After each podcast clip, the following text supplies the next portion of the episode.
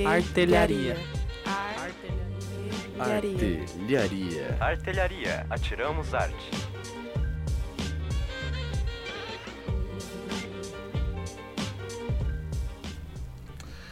Sem a música autoral e independente, o mundo da música não seria como conhecemos hoje. Sua importância é tremenda e cada composição agrega em muitos aspectos o mundo da música. Hoje recebemos Ariane, Aloender, Alan e Florestar para falar mais sobre a música autoral independente.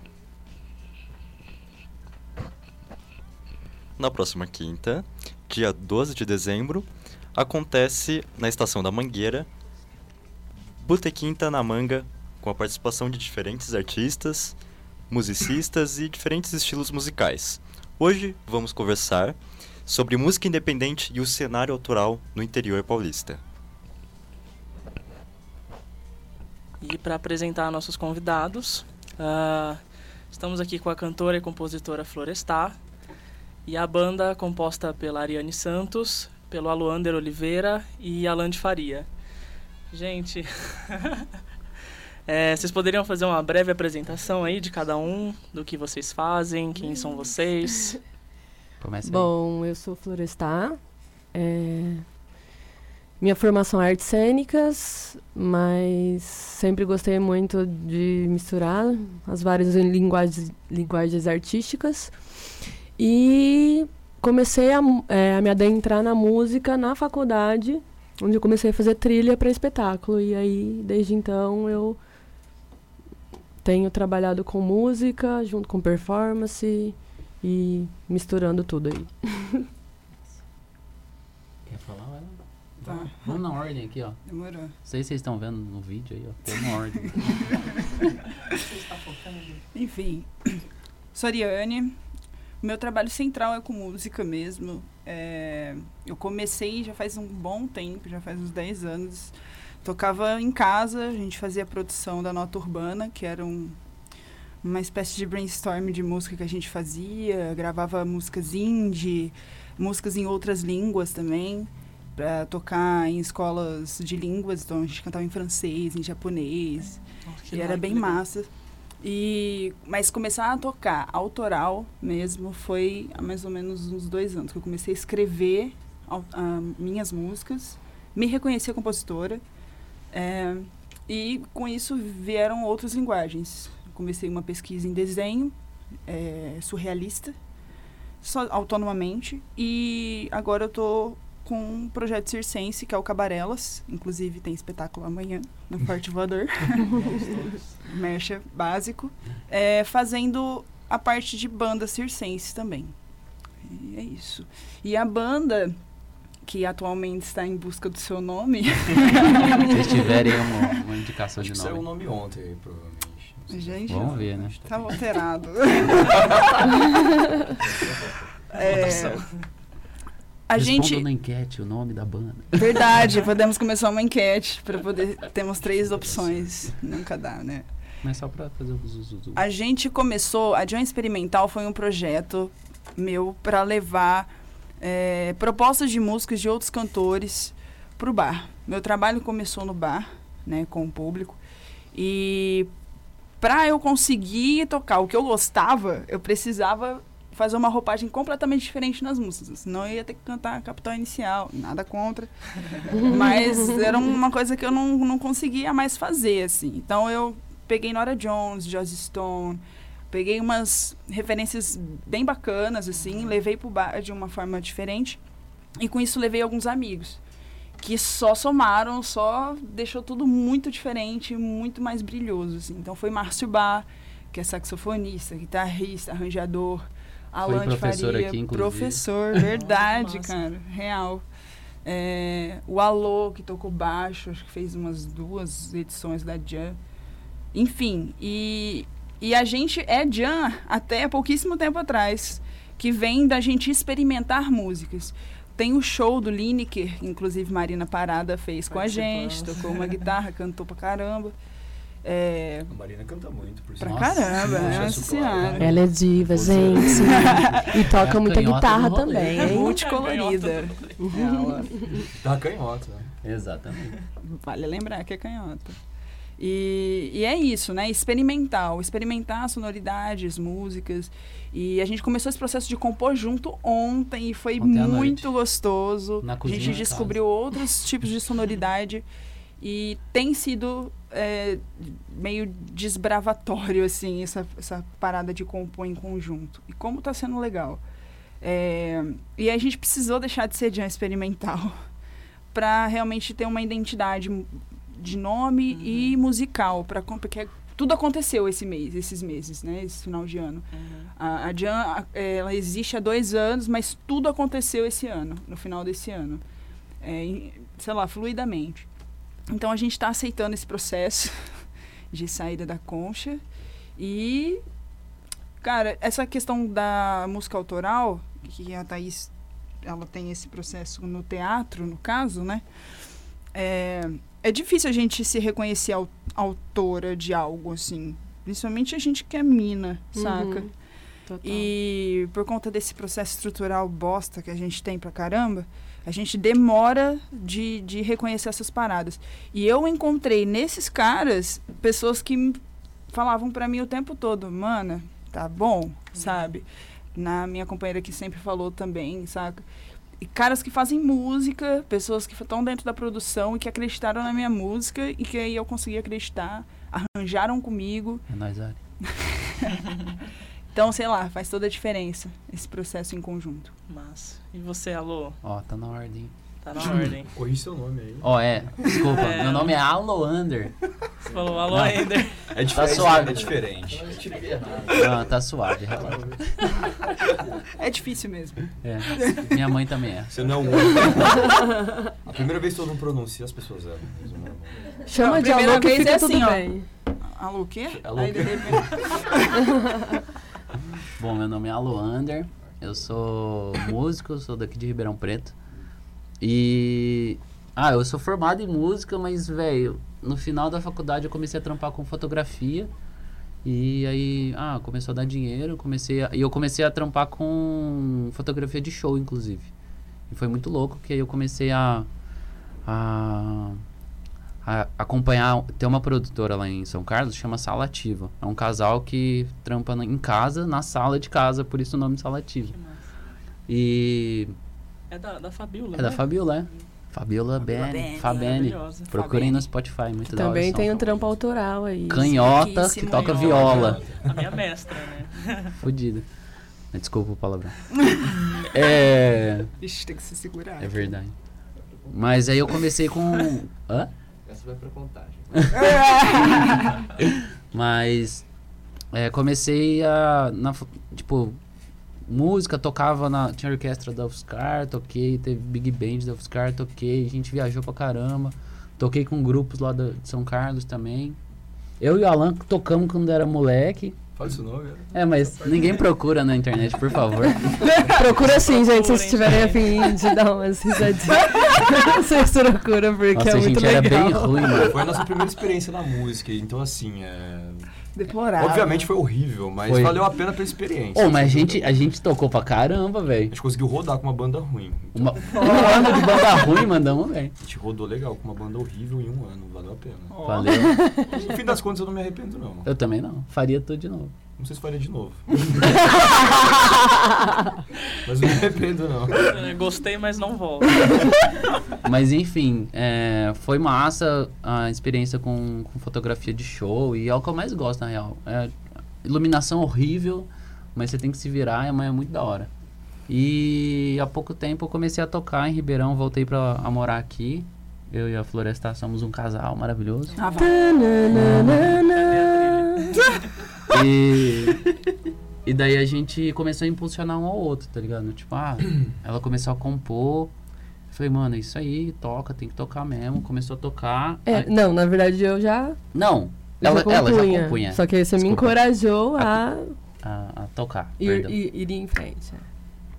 E aí a gente foi se impulsionando, tanto que hoje em dia eles estão começando a compor minhas músicas, olha que beleza. É, inclusive no show Tem uma. vai ter uma música aí. Ó, do mamãe, processa a música. Pior que é verdade, Oi, eu dona compus pra ela. Nilma!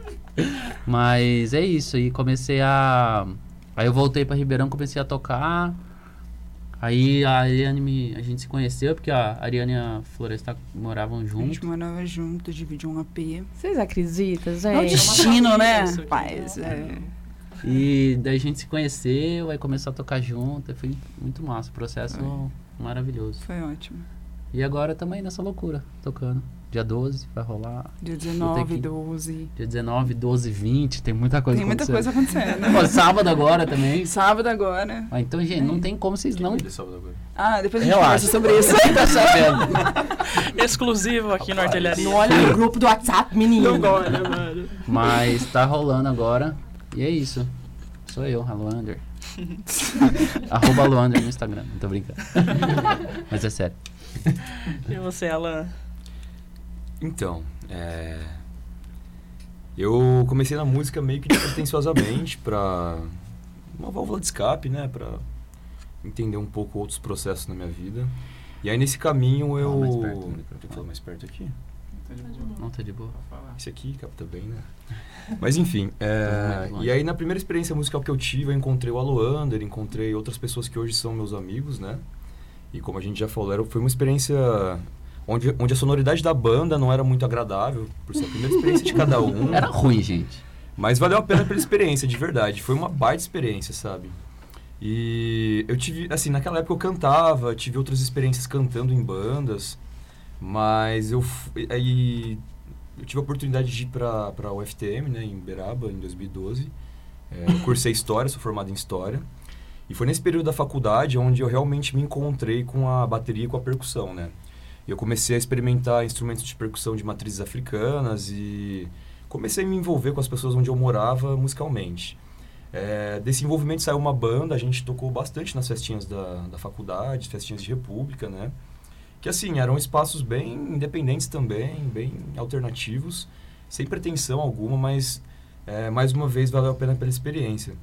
E foi nesses espaços da, da universidade é, onde eu comecei a me envolver diretamente com a produção, né? Pro- Produção de eventos e, e mais pra frente fui chegar na produção musical em si. Mas essa produção de eventos me deu muita relação e oportunidade de trabalhar com bandas, né? A gente fazia muita festa em república, chamava as bandas para tocar na sala de casa, no quintal. De repente a gente começou a alugar alguns espaços ali perto das repúblicas para fazer esses eventos. De repente eu estava organizando um festival lá no Triângulo Mineiro. E aí eu tive a oportunidade de 2015, 2016, 2017 é, idealizar e organizar um festival chamado Sinestesia. A gente conseguiu crescer bastante com esse festival. É, a primeira edição a gente foi um evento mais no formato universitário mesmo, que era uma festa open bar com algumas bandas tocando. Da segunda edição para a terceira, a gente realmente abraçou ah, essa causa musical e principalmente essa essa questão da- das bandas independentes, né, das bandas autorais. E a gente cortou as bandas que faziam cover do, do nosso evento. E a segunda edição foi assim, a gente abraçou as bandas da cidade, as bandas da região ali, né, Triângulo Mineiro, Uberaba, Uberlândia, Araguari, eh, Araxá. E na terceira edição a gente deu uma expansão muito grande pro evento. A gente eh, fez um evento com um evento de 26 horas, uma virada cultural, eh, com área de camping, todas essas coisas assim. Nós tivemos bandas muito importantes assim pra gente, como Francisco Elombre, Bike, é, o Black Pantera, que hoje em dia está tocando em vários lugares fora do Brasil. É, o Chavala aqui de Ribeirão também, que na época já, já tinha contato com eles, eles tocaram nesses eventos, né? É, e assim, nessas oportunidades do festival a gente conseguiu, assim, eu falo a gente porque eu não fiz o festival sozinho, obviamente, né? E eu fui descobrindo tanto que a gente tem que se unir e ger- realmente girar um coletivo né, em torno disso. Ah, e a gente foi percebendo que a música em si só não bastava, né? A gente precisava atirar para outros lados, para outros nichos artísticos. E não só ficar nessa questão da arte, mas também estabelecer propostas de debate discussão. ah, e em meio a isso a gente conseguiu realmente girar toda uma, uma proposta eh, de diversidade mesmo em torno do evento. E essa foi a minha maior experiência, sem dúvida alguma, né, na, com a produção de eventos. E aí eu voltei para Ribeirão em 2017, chegando aqui em Ribeirão, ah, eu comecei a integrar o núcleo do Na Banguela, que é um coletivo de música autoral. E essa experiência Na Banguela foi primordial para eu realmente entender um outro lado da, da produção musical, da produção artística, que era uma produção de muito mais contato com as bandas, sabe? E essa experiência do Na Banguela foi, assim, continua sendo muito bacana, a gente está nativa ainda, o coletivo, é, pelo fato de, de a gente ter conseguido rodar por algumas cenas de outras partes do Brasil. A gente conseguiu passar por Goiânia, Brasília, é, São Paulo, na Casa do Mancha. E são espaços muito importantes, assim, para as bandas que estão começando. Então, bandas como Lineker dos Caramelos, Bugarins, é, o próprio Baiana System, Russo Passapulso, esse pessoal todo, por exemplo, tiveram passagens pelo, por espaços como a Casa do Mancha, por alguns espaços assim de Brasília, Goiânia. E a gente vê que a cena artística autoral, ela tem uma como que eu posso dizer? Ela coincide muito com as realidades, por mais que sejam lugares diferentes. O Brasil é um país muito grande, né? Tem as suas regionalidades, mas mesmo com as suas regionalidades, a gente vê que os mesmos problemas da cena, eles acontecem nessas diferentes cidades, sabe? E a gente vê que a união dos artistas, não só os músicos, mas de repente o pessoal da dança, o pessoal da literatura, sabe? É, eles possuem movimentos legítimos de união e que são esses movimentos independentes que muitas das vezes é, não dá para depender de PROAC, de incentivos do governo, porque isso é assim é complicado, né? Depender disso pessoal aí fala de lei Rouanet, não faz ideia como é que essas coisas funcionam. Mas é assim, a gente foi percebendo que esses problemas eles são persistentes nesses vários lo locais do Brasil e que essa união dos artistas ela é primordial para que não só o trabalho desses artistas continue girando, continue ganhando repercussão e notoriedade por aí, mas é importante para você manter vivo nas suas cidades é, essa um, núcleo ativo de, de, de, movimento artístico, sabe? Uh, então, então é isso, assim. Aí, voltando para Ribeirão, é, tive a oportunidade de tocar com a Thaís na, na primeira formação dela, é, junto com a Loander, com a Marina. E foi uma experiência muito bacana que eu me senti realmente me realocando na música na minha vida, sabe? E agora estou nesse trabalho com a, com a Ariane, que a gente está encontrando ainda, a gente está se encontrando ainda. Sim. E está sendo uma experiência muito massa, porque a gente está conseguindo é, pariu umas músicas aí que a gente Nossa senhora. tá assim a Ari vem com uma letra vem com uma melodia e ontem por exemplo ensaiou na casa do Aloander do Aloander até, até uma e meia da manhã a gente conseguiu fazer uma música em conjunto que assim é, a gente não tinha pretensão alguma e de repente saiu sabe são coisas muito espontâneas então tô bem feliz com esse trabalho com, com essa caminhada e eu sei que é, são, é um passo depois do outro uma caminhada constante e tem muita coisa para rolar ainda. A gente está abraçando né, os problemas, enfrentando todas essas situações para mostrar nosso trabalho, não em troca de dinheiro, porque o dinheiro é bom, é bom Também. você ter um reconhecimento, ter um, receber uma paga pela, pelo seu trabalho, isso é muito importante, né? Sim. Até porque a gente precisa de dinheiro para manter ativo o instrumento musical, para você conseguir gravar, gerar um material, um conteúdo. Mas eu acho que além do dinheiro, é, é o contato com as pessoas, né? A gente precisa mostrar o trabalho para as pessoas. Rolando grana ou não, a gente tem que mostrar o trabalho. É isso que faz o trabalho girar por aí, né? Ganhar repercussão. Então, acho que a gente está se encontrando ainda e aos poucos a gente tem recebido algumas oportunidades que são fundamentais para a gente conseguir dar continuidade a tudo isso. E, por exemplo, esse programa de vocês, essa oportunidade de estar aqui falando sobre isso, é um desses movimentos que geram oportunidade da gente falar do trabalho, falar da gente é, ganhar uma visibilidade, sabe? Então, uhum. agradecer também o espaço aqui de vocês. Alan maravilhoso, é isso aí, gente. A gente agradece a presença. Bom, eu vou abrir aqui a primeira pergunta, é para todo mundo. É, eu queria saber como é que foi para vocês a recepção no cenário da música autoral, como é que foi esse começo para vocês? Eu acho que o Alan queimou a largada. É. Não, mas tal. Uh, bom, para mim, bom, é como eu falei já meio por cima, eu componho já faz pelo menos uns 10 anos. Só que eu nunca tinha levado a sério assim as composições. E aí a partir do momento, né, que assim, já tinha mostrado, eu fazia, eu faço sempre minhas composições com violão e já tinha mostrado em alguns lugares, mas não levava tanta fé assim de ir atrás e falar não, vou vou transformar isso num show, enfim. E aí, a partir do momento, né, que, eu me encontrei com o Alô, a gente começou a ter um relacionamento. E aí ele foi me dando forças, não, vamos fazer, tal, ó, eu toco pra você, dadadã. E aí a gente, a partir desse momento que eu comecei a apostar, eu vi que existe uma rede muito forte de mulheres que se apostam umas nas outras, assim. E isso é muito legal, porque eu comecei participando do. Acho que foi o terceiro Mulheres à Mostra. Foi a primeira vez que eu mostrei a minha música publicamente, assim. Foi eu, o Alô e o Alan. E a partir disso, é, tipo, no próximo mês eu já tava. Aí entrou a Marina. Eu já tava. A gente já tava com as minhas músicas Participamos de dois Sonoras, que é um festival é, internacional de mulheres compositoras. Animal. A gente também tava nessa. É verdade. É verdade. Aí depois Sim. a gente tocou também. Né? Tocamos Foi. com a Fabiola Bene. É. eu, eu participei do, do de Bauru, depois a gente esteve Foi. junto em São, São Carlos. Carlos. E existe um sarau lá em São Paulo também, chamado Sarau As Minas Tudo, a Raíssa Bitar é, faz a produção também, Mulher Maravilhosa. Tem vários, uns ah. três álbuns aí, escutem.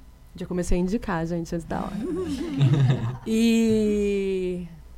E é isso, então, aí eu, eu, percebi essa rede muito forte entre as mulheres, assim, porque, como a Ari já falou, a questão da, da mulher no mercado da composição ainda é, é isso, assim, vamos nos ajudar, porque não é um lugar que a gente ainda está desbravando, desbravando nos encontrando, tentando entender o do que, que a gente quer falar, né? Então, mas tem sido, tem sido muito bacana esses encontros com essas mulheres que querem fazer o negócio acontecer e que vão buscando espaços independente de nos darem espaço, entendeu? Que é isso, a gente vai cavando e vai encontrando e é muito gostoso e muito fortalecedor, assim. Então, eu respondi a pergunta? Nem lembro qual era a pergunta.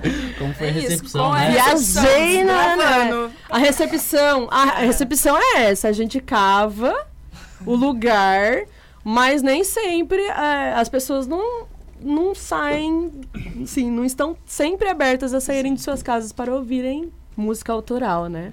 Elas vão para, ah, eu quero uma música que eu já conheço, e aí fica nesse ciclo, né? Mas como você vai conhecer se você não escuta? É, e lembrar que os artistas que hoje são conhecidos já foram Exatamente. Então, é, sim, existe uma super dificuldade, assim. Mas em contraponto, existem esses festivais independentes que um vai dando força para o outro e a gente começa a plantar essas sementinhas nos vários lugares por onde a gente passa. E é isso. Lutando. Eu, eu, vejo que aqui em Ribeirão, quem deu realmente essa abertura foi o, a Estação Mangueira. Assim, de todo o cenário que eu já vi, que eu já estive, que eu, que eu já vi acontecer. A Estação Mangueira é uma casa onde traz artistas muito renomados, mas coloca alguém da cidade para abrir, coloca uma, alguém da cidade para tocar numa noite, sabe? E aí eu acho isso riquíssimo, porque é uma coisa que a gente tem batido na tecla. Como é que você vai fazer a sua cidade é, é, se alimentar daquela, daquela, daquela música, daquela banda, se você não oferece ela? Então, ah, você vai trazer, sei lá, foda-se, Baiana Cisne para Ribeirão Preto. Três. Né? vai custar uma grana, cara. Vai custar uma grana. Que custa tu colocar uma, uma banda da cidade pra, sei lá, num, uhum. num, segundo palco, num terceiro palco, abrir aquele show, saca? Sim. Você vai fazer um público para uma banda constante de Ribeirão, que vai estar tá sempre aqui, que vai ser mais barato para você trazer, e vai fomentar público. Então, Sim. às vezes, a galera não raciocina que é, a, fomentar a cena independente é lucro para eles também. Sim. Não é só trazer galera de fora, sabe? É, é, é foda ter uma casa casa de show em Ribeirão Preto, porque aqui é uma galera que não Desculpa. consome essa, essas coisas, né? Principalmente quando é banda muito lá do B, assim, uhum. aí é pior ainda, sacou? Ai. Mas, ah, é isso. Acho que tem bastante A Egrégora também é um lugar Egrégora. massa, né? Que... A Egrégora com estúdio, com rolês. É, Sempre tem sabe? rolê da é, Tem um gente da cidade acessível tocando. na cidade, mano. Pra E lá eles, eles focam na música autoral mesmo, Sim. assim, então... isso E o muito Léo é bacana. bem, ele é bem, ele articula as coisas muito bem, né? Léo O Placite. Placite, Leonardo Placite. Fiquem, procurem também a Egrégora aqui em Ribeirão. É um, um espaço quase. É um espaço muito bom para quem tá querendo conhecer a música autoral em Ribeirão Preto. Sim. E, mano, sai de casa pra ver música autoral, pelo amor de Deus. Sai de casa, você vai Fica pagar vendo cover aí de, de Nirvana, para com isso. Só, só pontuar alguma, alguma coisinha nas falas. Por exemplo, aqui em Ribeirão a gente tem alguns problemas, mas a gente tem alguns pontos positivos também na cena. É, quais são esses problemas? É um problema, acho que talvez em outras regionalidades do Brasil seja o mesmo problema. Mas está muito mais nas pessoas que consomem a música, na forma como elas consomem a música, do que nos espaços em si que a cidade disponibiliza. Porque quando a gente parte do pensamento de que a gente vai sair de casa para assistir alguma coisa que a gente já conhece, é fácil. Agora você se disponibilizar para sair de casa, para de peito aberto, para ouvir um som, conhecer um trabalho que você não tem contato, que você não está familiarizado, é muito mais complexo. E as pessoas que se propõem a fazer isso, tanto aqui em Ribeirão, quanto lá em São Paulo, em outros lugares, ah, são poucas. São poucas as pessoas que têm esse pensamento. E esse pensamento é, talvez seja o pensamento mais revolucionário para se promover um artista independente, em início de carreira principalmente. Por exemplo, aqui em Ribeirão a gente tem espaços como Armazém Baixada. Ah, eu, eu enxergo dois espaços aqui importantes para execução musical. Vejo a fábrica e o Armazém Baixada como dois espaços muito importantes para música aqui em Ribeirão Preto, que vira e mexe estão abrindo esse espaço para bandas do cenário independente. Só que a gente vê a seguinte situação, principalmente no Armazém Baixada, e eu falo isso com muito respeito. Eles trazem geralmente artistas que já têm ah, um nome mais feito na cena. Ah, e esse tipo de artista, por mais que seja independente e tenha o seu trabalho autoral, ele tem mais facilidade em vender esse trabalho dele. Então ele tem, já tem a notoriedade, já tem o, o núcleo dele formado na internet, nas plataformas de, de música e tudo mais. Ah, o, o que é muito legal de você eh, integrar nesses espaços é você de repente casar o artista independente da cidade local início de carreira com o artista grande já consagrado com um, dois, três álbuns de estúdio já lançado, que já girou o país e fora do país, sabe? Só que isso de fato assim eh, pouco acontece. Ah, a gente teve recentemente aqui em Ribeirão o Caipora Festival, que foi um festival muito importante para a cidade, que trouxe artistas do Brasil inteiro que representam muita coisa na nova música brasileira. E a gente teve espaços para músicos e artistas de outros nichos artísticos da cidade de Ribeirão Preto se apresentarem e mostrarem o seu trabalho. Só que assim, acaba o festival, essas oportunidades meio que acabam, sabe? Ah, então a gente está podendo viver agora, nós, no caso eu, a Ariane, o Aloander, a, a Thaís, viver uma oportunidade de fazer exatamente isso que eu falei, de viver esse casamento entre o artista já consagrado, que no caso é a Ikena, ah, que vai vir para Ribeirão na semana que vem, e nós que estamos em início de carreira, de poder casar, fazer essa junção. Mas a gente tem outros espaços aqui, como no passado também já existiram, como o Porão, ah, o próprio Paulistano, há muitos anos atrás, existia também o Bronze, é, é, o, o espaço do, do Hierostock, como é que chamava? Hierofante. Hierofante. É, hoje a gente tem a Egrégora, tem a fábrica, tem o armazém, que apesar de funcionar nesse, é, nessa forma, ainda assim representa a música independente. Ah, mas ainda assim, depender desses espaços é muito complicado. Então, assim, vira e mexe, o artista independente tem que ir pra rua, tem que, de repente, fazer o seu próprio evento, ah, tentar aproveitar a passagem de alguma banda aqui na cidade para promover algum evento que possa casar, uma, fazer um intercâmbio cultural, assim. E é muito complicado. É, eu volto a falar aqui da, da experiência no Na Banguela, porque a gente tem experimentado a realidade financeira de como custear um evento desse. São eventos que geralmente giram pouco dinheiro, a gente tem um capital de giro muito pequeno, a gente depende muitas das vezes de bilheteria, e depender de bilheteria é foda, é muito complicado.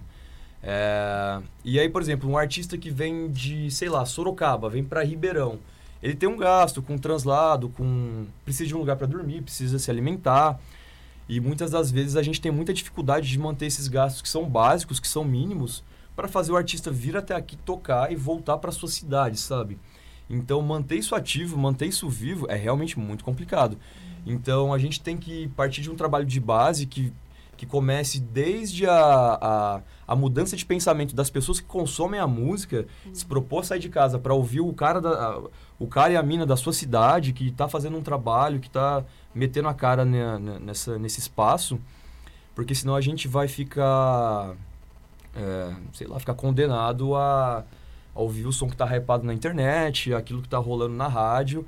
E assim, a gente tem que entender que tem muito artista bom no Brasil que muitas das vezes não tem condição de bancar o seu trabalho, de rodar por aí e que muitas das vezes tem a sua veia artística ceifada por conta da falta de espaço, da falta de oportunidade, da falta de investimento, da falta de apoio. E às vezes o apoio nem precisa ser financeiro, sabe? Até um mínimo compartilhamento em rede social já é uma, uma baita de uma ajuda. Sim. Então, assim, são uh, atitudes pequenas que ajudam a movimentar o cenário, ajudam a movimentar a cena. E a cena precisa disso, sabe? Dessas pequenas atitudes, desses pequenos gestos. E mais do que nunca precisa de coragem para girar a cena, que é a coragem da pessoa para ouvir o som e a coragem da pessoa para, sei lá, promover o evento ou a pessoa que vai trazer o artista e para dar oportunidade para o músico novo, porque também o contratante fica pensando, poxa, beleza, eu sei quem é a Ekena, incontestável o trabalho dela, mas vocês, quem são vocês? Vai que o show de vocês é uma porcaria, e aí, como é que eu fico? Então, assim, é, admirar também a coragem dessas pessoas que dão essa oportunidade, sabe? Uhum. E é, é isso. Bom, agora uma pergunta para Florestar. As suas canções falam sobre feminismo, a mulher, descobertas, superação, enfim. Quais são as suas referências e influências para compor? Bom, é... Eu. Ótima resposta. é isso, aquele meme da Nazaré, assim, vários números. Na verdade, assim, eu, eu não. Eu não classifico muito a minha música. Eu, eu, não. Eu acho que a minha música, às vezes, ela é mais poética do que militante, assim, né? Em questão do feminismo. Mas eu acho que mulher fazendo música já é feminismo, né? Então.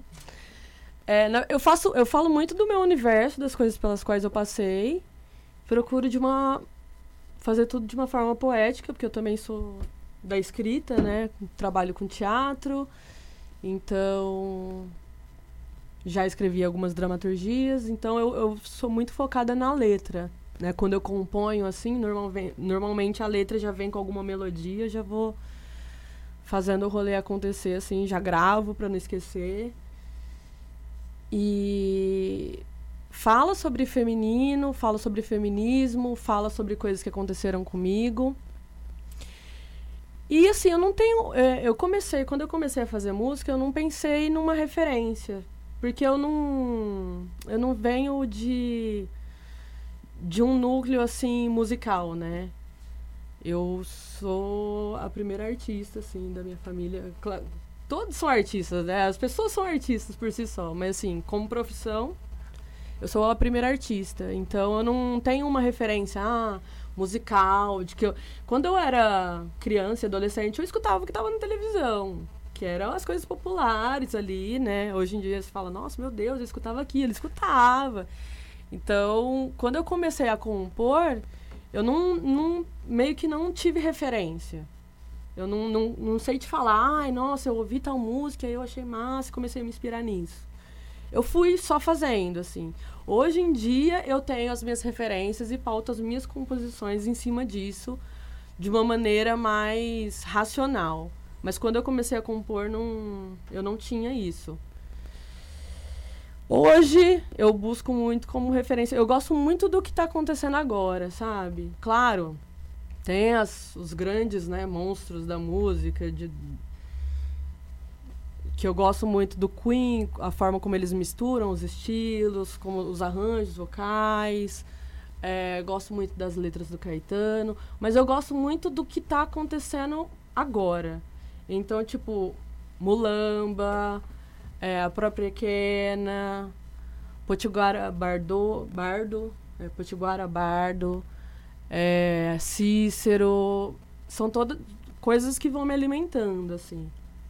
Então, eu ainda estou descobrindo qual é o meu estilo musical. E tô tentando entender quais são as minhas referências, assim. Mas é isso. De início eu não busquei em lugar nenhum, porque senão eu ia fazer seguro tchan, marro tchan, seguro tchan, tchan, tchan, tchan, tchan. Então é isso. Tô, tô, descobrindo, assim, sabe? Não sei te falar, ah, é, foi isso. Ah, um belo dia eu escutei Djavan e me veio. Não, não foi. Então agora a gente vai ouvir uma música da Florestar que se chama O Que Não Cabe. Ai, meu Deus. Maravilhosa. É a braba. Nossa, essa é A louca. braba.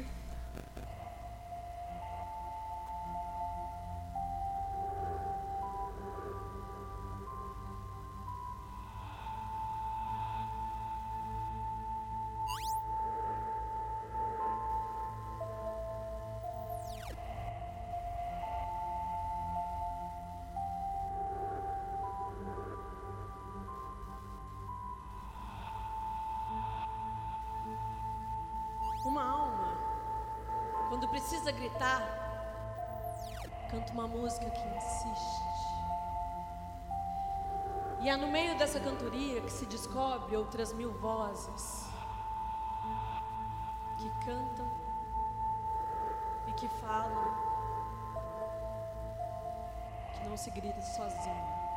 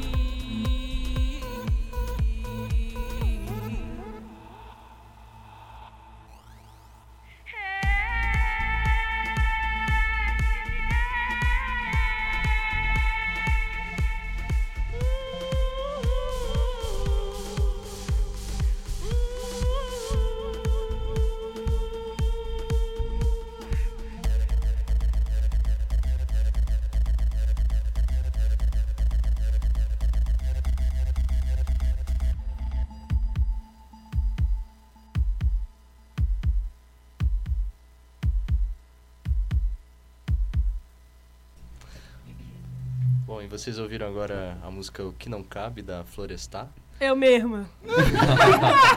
Maravilhosa. Excelente. Muito boa, na verdade. E agora uma pergunta para você, Alan.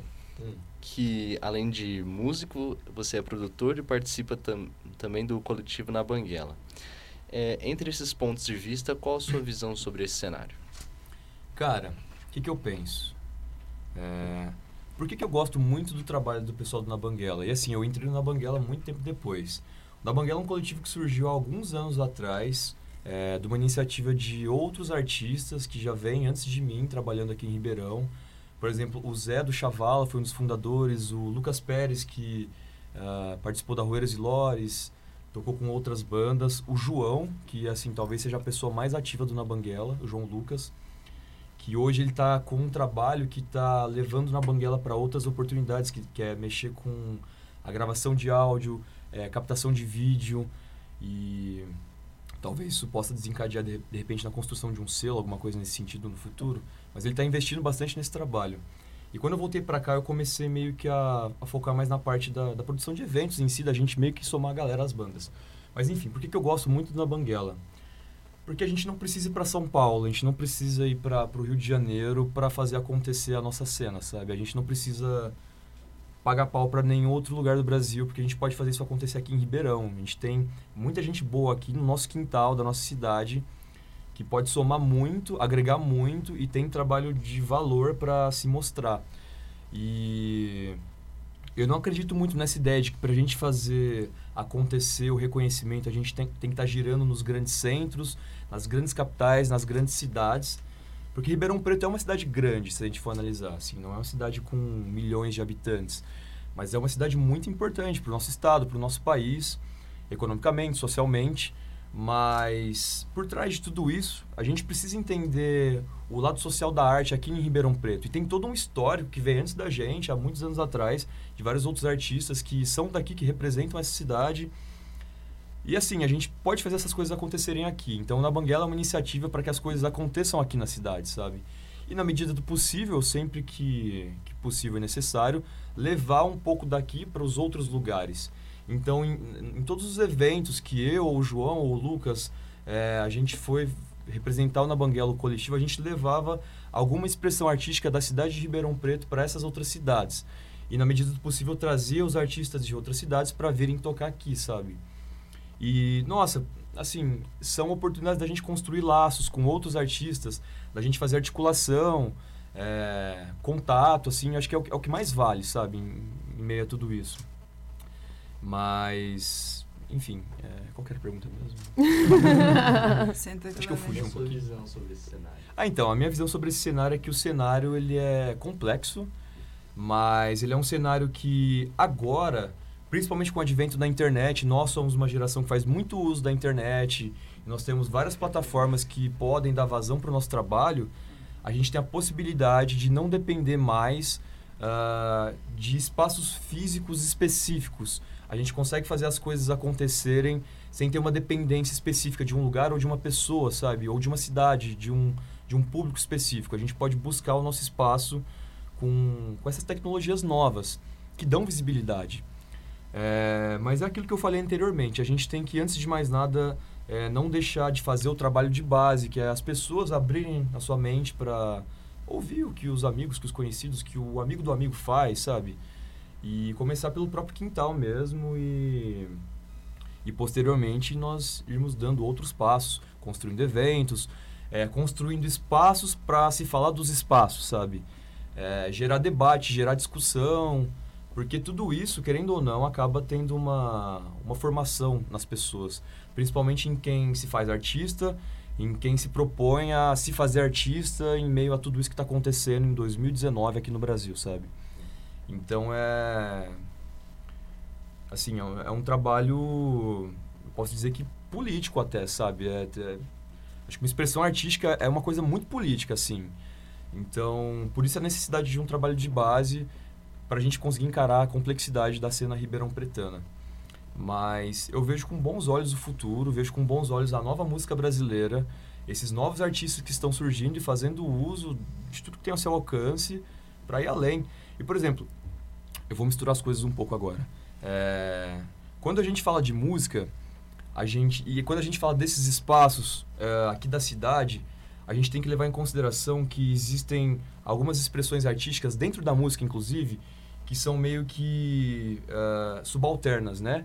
E a gente tem uma ascensão muito grande do rap e do funk, que são ritmos que narram muito a realidade do nosso país hoje em dia. Por exemplo, olha o que a gente viveu aqui na capital semana passada, nesse último final de semana, em Paraisópolis. É uma baita de uma expressão popular, que era um funk rolando, comendo solto na comunidade.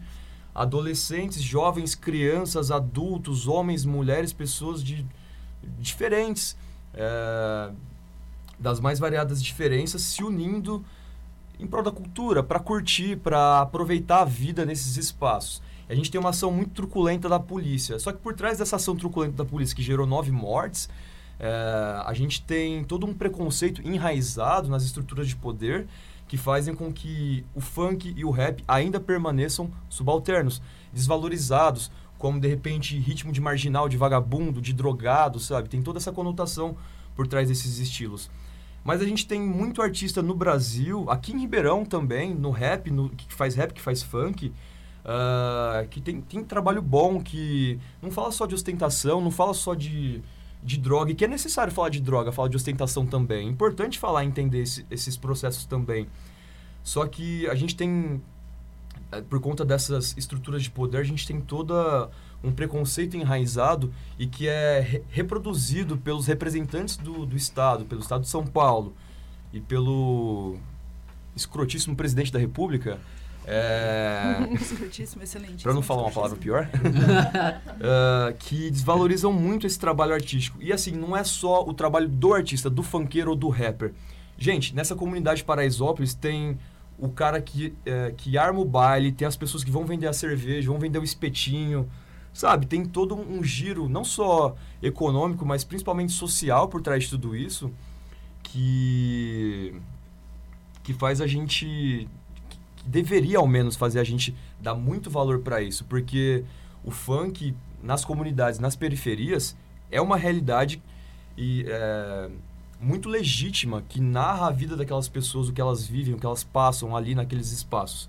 E é o que eles têm. Às vezes o funk, o rap é tudo que eles têm para se expressar, sabe? Para botar para fora, para se sentir artista. E por que, que isso vale menos? Por que, que essas pessoas correm esse risco? Por que, que a gente não vê esse tipo de batida da polícia em outros espaços? Ah, porque eles vão com a desculpa de que tem gente vendendo droga, tem gente fazendo isso aqui, isso aquilo. Mas, cara, é, a gente sabe que espaços onde predominantemente os brancos e as pessoas da elite frequentam, que rola muita droga, que rola muita coisa errada, não existe esse, esse mesmo tratamento. Hum. Então, isso mostra o preconceito enraizado nessas estruturas de poder e essas instituições que representam o Estado, como a polícia, por exemplo, que assim, são extremamente despreparados para lidar com esse tipo de situação. Eles não podem chegar num espaço é, como Paraisópolis, tratar as pessoas dessa forma em uma manifestação artística cultural. O funk é legítimo, o funk é cultura. É a nova música brasileira. E assim, vejo muita gente dizendo que o funk é a nova MPB, e por que não? Por que não é a nova música brasileira? Tem, tem uma galera da elite, da burguesia, que vai consumir essa, essas uhum. paradas, não. inclusive lá no morro. Que tá ouvindo, Gente, quem é de nós nunca dançou um funk, nunca cantou um funk? Quem Festa é de, de nós nunca anos, fez isso? Festa de casamento, o que, que tem tocando? Da é mais funk. É Quando o funk rola numa festa, a galera dança. Mano. E se as pessoas dançam, se as pessoas se movem por causa desse ritmo, é porque ele é legítimo. E assim, porque ele é bom. Ele, ele faz sentido, ele tem a sua importância, o seu valor. E eu quis misturar as coisas mesmo de propósito, porque não tinha como passar batido. Queimou largada, como sempre. É isso aí, tem, tem e não falar de Paraisópolis, porque isso é muito triste, gente. E assim, a gente vê acontecendo nesses espaços, e eu sei que, por, por exemplo, é muito mais difícil acontecer comigo fazendo na banguela da vida, tocando um som é, que vai muito mais próximo da elite que de repente a gente faz, mas que eu, branco, classe média, não vou viver essas coisas e também não posso deixar de falar do, do, do negro da periferia que está passando por essa situação, mas que é uma pessoa que quer se fazer artista, sabe? E, e então. tem, tem seu legítimo valor e, enfim, é isso. É, a gente tem que valorizar também outros nichos artísticos, dar vazão à diversidade e ouvir é, todas as expressões possíveis que rolam no nosso país. O Brasil é um país muito grande, tem as suas peculiaridades e ainda assim a gente consegue fazer pontes né, com, com a arte. A arte ela vai muito além da, do corpo, vai muito além da, do, do físico, sabe? Então é muito triste a gente se deparar com esse tipo de notícia aqui no nosso país, aqui no estado de São Paulo, e ver um representante do povo, que é um governador do estado de São Paulo, dar carta branca para a polícia e depois ir na rede social passar pano para a situação, querendo tirar o dele da reta, sabe? Essas coisas são lamentáveis demais. Então a gente tá tem que caminhar na contramão de tudo isso, porque essas pessoas que nos representam, na verdade elas não nos representam. Então a gente tem que ir na, na contramão disso e fazer acontecer de maneira independente, porque se a gente não fizer por nós, ninguém vai fazer acontecer. Mesmo. Pra gente ter os nossos espaços, ter o nosso valor e é um trabalho muito complexo, muito desgastante, muito longo. Mas enfim. É, Ainda bem que você é veio. Desabafei.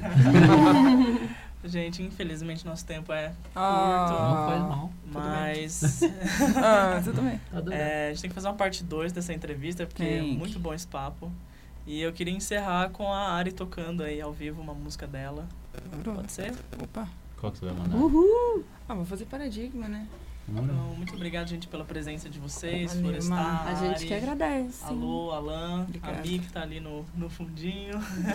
Gente, muito obrigado pelo espaço de vocês. Isso aqui é muito importante. Que venham outros artistas, outras pessoas falar da, dos seus trabalhos. É isso aí. Vamos girar a roda da engrenagem. Ao contrário. Ao Ao contrário. Valeu, Lari, Pedro, Henrique que tá tirando foto. Hoje a Daiane não pôde vir, mas é isso aí. Muito obrigado, gente. Vocês são foda. Cinco.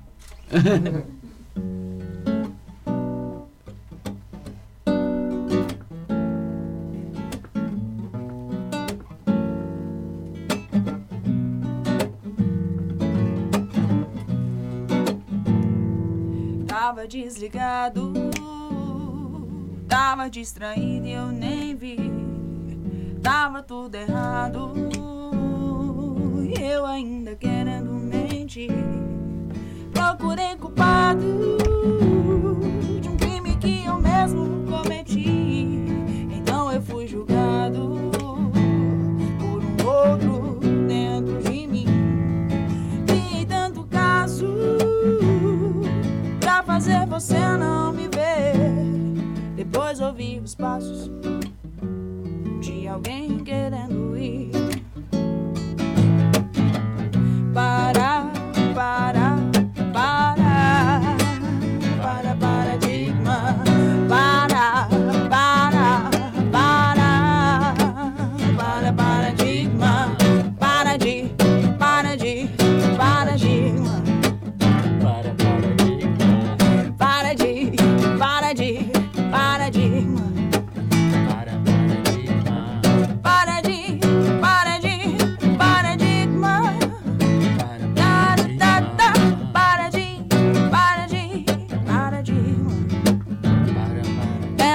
Conversado, juntando nossas teias por aí, para religarmos ideias absurdas sobre o fim. Tenho procurado descanso pra poder me conhecer, mas preso no meu fardo, não sei mais me resolver.